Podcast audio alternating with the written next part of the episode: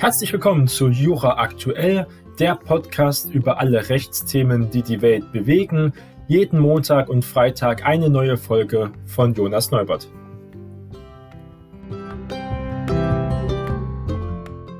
Heute ist Freitag, der 25. Juni und wir starten gemeinsam in den letzten Tag der Woche.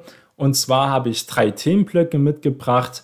Zuerst wollen wir über die Corona-Arbeitsschutzverordnung reden. Diese wurde nämlich verlängert und auch angepasst und das ist doch für alle Arbeitnehmer sehr, sehr wichtig zu wissen.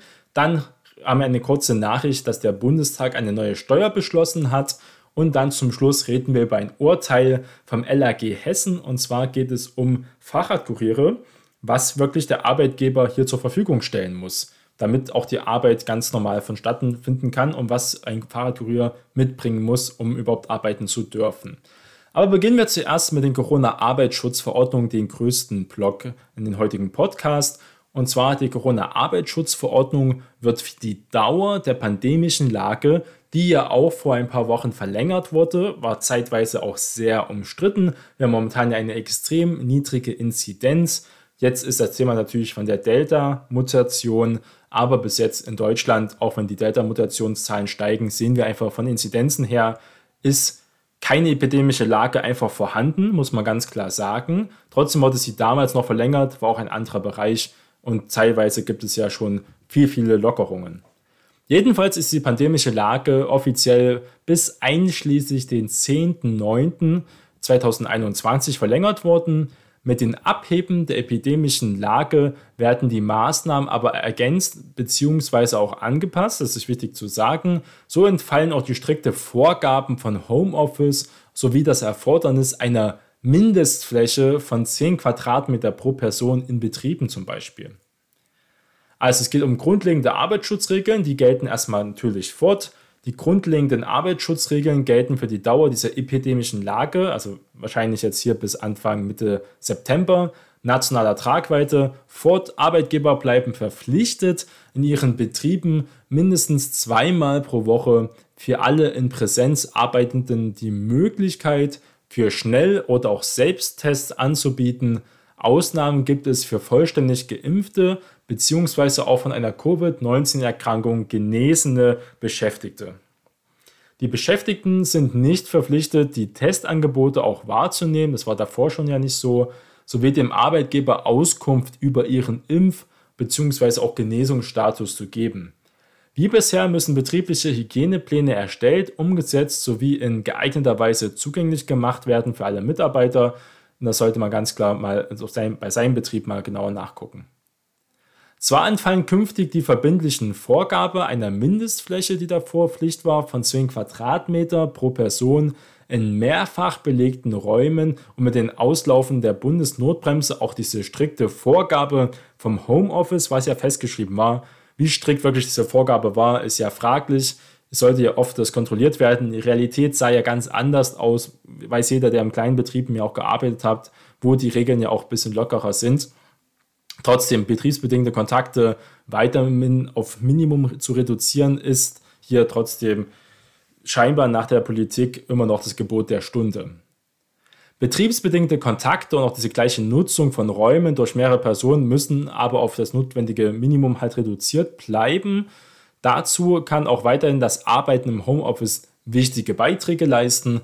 Arbeitgeber müssen mindestens medizinische Gesichtsmasken zur Verfügung stellen, wo andere Maßnahmen keinen ausreichenden Schutz gewähren zum Beispiel. Also das ist eine Pflicht, dass das gegeben ist. Sollten auch zum Beispiel alle Unternehmen nochmal nachgucken, dass das wirklich auch gewährleistet wird. Auch während der Pausenzeiten, auch in Pausenbereichen, muss der Infektionsschutz gewährleistet bleiben.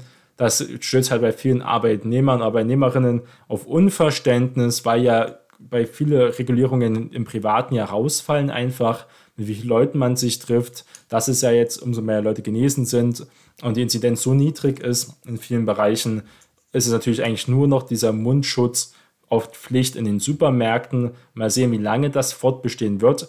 Eigentlich kann ich mir gut vorstellen, dass es bald aus, auch dort ausläuft, einfach auslaufen muss, weil einfach dafür keine Grundlage an sich besteht. Die Supermärkte können natürlich das Hausrecht nutzen und natürlich betrieblich verankern, dass einfach die Leute Masken tragen müssen. Das wäre natürlich möglich, ohne dass das hier verpflichtend zum Beispiel wäre. Also so viel dazu. Mal gucken, wie lange diese Corona-Arbeitsschutzverordnung wirklich noch hält. Ich vermute, es wird oft ja viele Füße werden ja stillgehalten wegen dieser Mutation. Aber noch einen Monat ähm, gebe ich ihr eine Chance. Ich glaube nicht, dass wir bis September diese durchziehen werden in diesen Bereichen. Womöglich wird sie ja noch weiter gelockert, bleibt bestehen, damit man sie auch schnell wieder anziehen kann. Sollten die Inzidenzen dann doch Richtung September steigen, weil wir ja davon jetzt ausgehen, jedenfalls einen großen Teil der Wissenschaft, dass es auch ganz klar wetterabhängig ist scheinbar. Jedenfalls hat das auch zum Beispiel ähm, Trosten gesagt. Wir werden es sehen. Eine kleine Randnotiz, der Bundestag beschließt eine neue Steuer. Jetzt betrifft das aber nicht jeden, weil die Steuer trifft alle, die Online-Glücksspiele betreiben. Auf die Einsätze bei Internet-Glücksspielen in Online-Casinos wird künftig analog auch zu Renn- und Sportwetten ein Steuersatz von 5,3% erhoben. Ein entsprechender Gesetzentwurf des Bundesrats wurde am vergangenen Mittwoch auch von der Mehrheit des Bundestags gebilligt.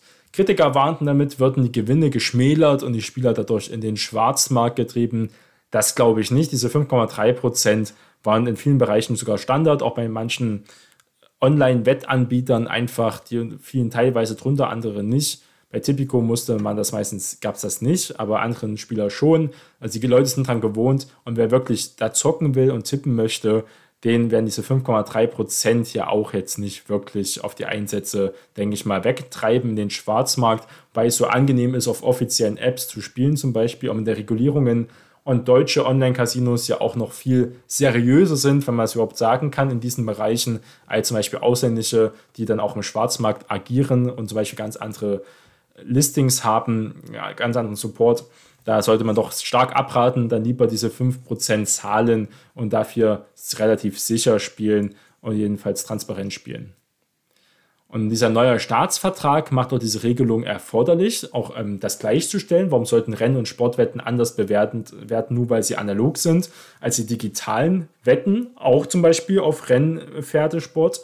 Das wäre doch sehr komisch, auch Sportveranstaltungen wie die Fußball-EM Bisher war es eben nicht erforderlich, einen solchen Steuersatz festzulegen, denn erst zum 1.7.2021 tritt ja der neue Staatsvertrag in Kraft, der Glücksspiele im Internet in ganz Deutschland erlaubt. Bei einer Anhörung im Bundestag hatte es auch Widerstand gegeben, die nun beschlossenen Steuerpläne ähm, hier durchzusetzen. Aber da muss man sich wirklich fragen, wer hier wirklich Widerstand geleistet hat. Das hat, finde ich, einen sehr komischen Beigeschmack. Ich wüsste nicht, warum man nicht diese Steuer erheben sollte dieser Schwarzmarktpunkt finde ich doch sehr an den Haaren herbeigezogen. Hoffen wir nicht, dass die teilweise ihr Lobbyismus wieder zu stark zugeschlagen hat. Der Staatsvertrag ist ja allgemein relativ umstritten. Jetzt bei den Online-Glücksspielen, teilweise war es ja nur in bestimmten Bundesländern erlaubt, jetzt ist es deutschlandweit eben der Fall. Das bedeutet auf jeden Fall viel mehr Steuereinnahmen die Deutschen werden zu einer Tipp-Online-Klickspiel-Nation, wird immer gerne gemacht, weil es auch so schnell per Handy, per Handy geht. Es hat diese Gamification. Die Leute spielen gerne, spielen gerne mit ihrem Smartphone. Es geht schnell, einmal, zwei, dreimal getippt, hat man fünf bis zehn Euro einfach schnell gesetzt und teilweise dann auch verloren oder eben gewonnen. Das Suchtpotenzial ist halt ähm, das große Risiko was davor natürlich auch immer bestand. Jetzt wird es halt wahrscheinlich ein bisschen öffentlicher. Mal sehen, wie es dann auch mit der Werbung weiter vorangeht, wenn wir wirklich hier eine deutschlandweite Legalisierung haben. Und zum Schluss, der letzte Teil der Sendung, geht es jetzt um Arbeitgeber von Fahrradkurieren. Also wir reden hier von Lieferdiensten zum Beispiel. Das ist hier der größte Fall. Was muss dieser Arbeitgeber den äh, jungen Radsportlern, meisten Studentinnen und Studenten, hier wirklich zur Verfügung stellen. Muss man sein eigenes Smartphone nutzen, wenn ich mich da engagiere? Ähm, und auch mein eigenes Rad, was ja auch viel Verschleiß hat. Manche Leute haben auch kein eigenes Rad oder kein gutes Smartphone. Auf dem Smartphone sind ja auch persönliche Daten vorhanden. Also was muss man denn hier wirklich mitbringen, um so einen Job durchzuführen, außer starke Beinkraft teilweise, weil viele Fahrräder dann doch nicht elektrisch betrieben sind. Es geht um die Betriebsmittel und das ist doch sehr interessanter Bereich vom Arbeitsrecht, was auch viele junge Leute ja betrifft. Und da kann jeder, der in dieser Branche aktiv ist, genauer gucken, was wirklich der Arbeitgeber leisten muss. Das Landesarbeitsgericht in Hessen hat den Arbeitgeber eines großen Fahrradkuriers dazu verurteilt, diesen für seine Tätigkeit ein Fahrrad und auch ein Smartphone zur Verfügung zu stellen. Denn der Arbeitgeber benachteilige den Kurier unangemessen, wenn er die Betriebsmittel nicht zur Verfügung stellt. Da hat er zum Beispiel weniger Schichten bekommen, konnte weniger fahren, weil einfach gesagt wurde, nein, die anderen Leute bringen immer ihr Handy mit und haben immer ein eigenes Fahrrad. Du bist nicht so gleichwertig gesehen, weil du nicht diese Mittel hast. Die Revision zum Bundesarbeitsgericht ist aber zugelassen worden. Womöglich geht der Arbeitgeber sogar noch diesen Schritt, also ist noch nicht ganz rechtskräftig. Jedenfalls, um was ging es? Der Fahrradkurier wollte einfach nicht mehr sein eigenes Rad einsetzen. Geklagt hatte ein Fahrradkurier, der Bestellungen von Essen und Getränken bei Restaurants abholt und zu den Kunden bringt. Etwa wie es Lieferando zum Beispiel macht in anderen Lieferdiensten. Dieser hielt sich für nicht verpflichtet, sein eigenes Fahrrad und auch sein eigenes Smartphone einschließlich des erforderlichen Datenvolumens, muss auch ganz mit dem Internet verbunden sein, ähm, zu verwenden, dass es auch getrackt werden kann, wie er fährt, wann die Lieferung ankommt, wenn er arbeitet. Auch ein sehr kritischer Punkt. Auch ein beim gleichen Lieferdienst angestellter Kollege hatte geklagt, allerdings nur darauf, ihn für die Auslieferung ein Smartphone zu stellen. Hiermit hatten die Kuriere in erster Instanz auch keinen Erfolg gehabt. Das muss man dazu sagen. In den Arbeitsverträgen der beiden Lieferanten ist bestimmt, dass sie während der Einsätze Ausstattung, es wird in den Arbeitsvertrag als Equipment äh, beschrieben, des Lieferdienstes benutzen, wofür ein Pfand von 100 Euro einbehalten wird, was man also zahlen muss, was man danach wiederbekommt, wenn man halt diese Tätigkeit aufhebt und auch dann wieder die Betriebsmittel zurückgibt. Jedenfalls ist das ein separat äh, Vertrag nochmal geregelt. Zu diesem Equipment gehören weder das Rad noch ein Smartphone. Da kann man sich fragen, was zu was gehört denn das Equipment? Wahrscheinlich nur das äh, T-Shirt, was von den ähm, Arbeitgeber bereitgestellt wird mit dem großen Logo des Arbeitgebers. Äh, fraglich. Ein Smartphone ist jedenfalls notwendig, weil die App des Lieferdienstes verwendet werden muss. Der Fahrer ist nach dem Arbeitsvertrag auch verpflichtet, nur auf Fahrrädern in verkehrstauglichen Zustand zu fahren. Außerdem können Sie, was nicht im Arbeitsvertrag geregelt wurde, je gearbeiteter Stunde ein Guthaben von 25 Cent für Fahrradreparaturen bei einem Vertragspartner des Arbeitgebers abrufen. Also muss man schon ganz schön lange arbeiten, damit man mit seinem Fahrrad durch den ganzen Verschleiß und die Leute fahren teilweise ja extrem viel, um das Essen und die Getränke für die Leute zu liefern, besonders jetzt in der Pandemie gewesen. Da ähm, reicht wahrscheinlich diese kleine Pauschale, dieses Guthaben nicht aus, wirklich hier diesen Verschleiß von seinen eigenen Fahrrad- und Betriebsmitteln wieder wegzumachen. Was hat also das ähm, LAG Hessen dazu gesagt? Und zwar das LG Hessen hat den Fahrradlieferanten im Berufungsverfahren Recht gegeben, die Arbeitsverträge seien als allgemeine Geschäftsbedingungen zu überprüfen, also eine AGB-Kontrolle. Die Regelung, dass Fahrrad und Smartphone ohne finanziellen Ausgleich selbst mitgebracht werden müssen, benachteilige die Lieferfahrer nach der konkreten Vertragsgestaltung unangemessen.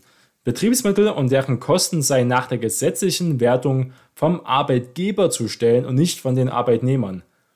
Der Arbeitgeber trägt auch das Risiko, wenn diese nicht einsatzfähig seien, was ja ganz wichtig bei den Fahrrädern ist, dass sie auch vertrags wirklich verkehrstauglich sind.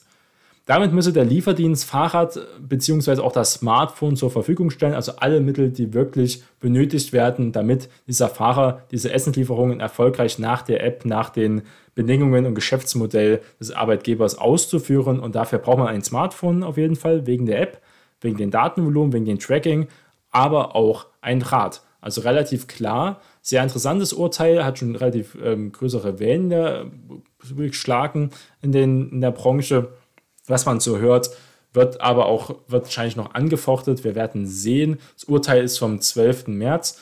Kann man gerne auch nochmal nachlesen. 14 SA 306 von 20, ähm, wenn man das wirklich den Wortlaut haben möchte. Und jeder Kollege, der einen kennt, der dort in diesem Bereich arbeitet oder selbst dort arbeitet, pocht darauf, ist ein gutes Recht.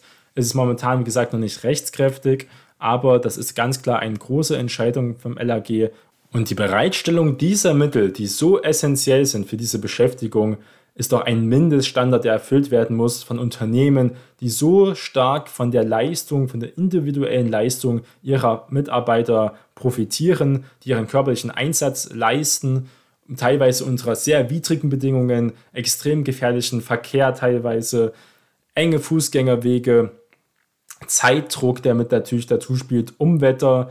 Ähm, das ist noch alles Themen, die da mit einbeziehen werden müssen. Und da wäre es wirklich das Mindeste, dass die Arbeitgeber hier ein Fahrrad und auch ein Smartphone bereitstellen. Und das bekommen sie ja wieder. Das ist auch von diesem Pfand, wäre das ja gedeckt, 100 Euro.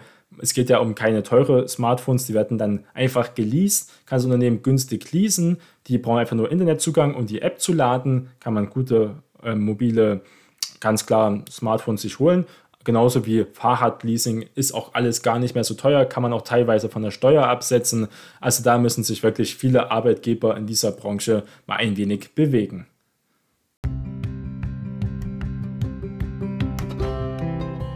Das war die heutige Jura aktuell Folge.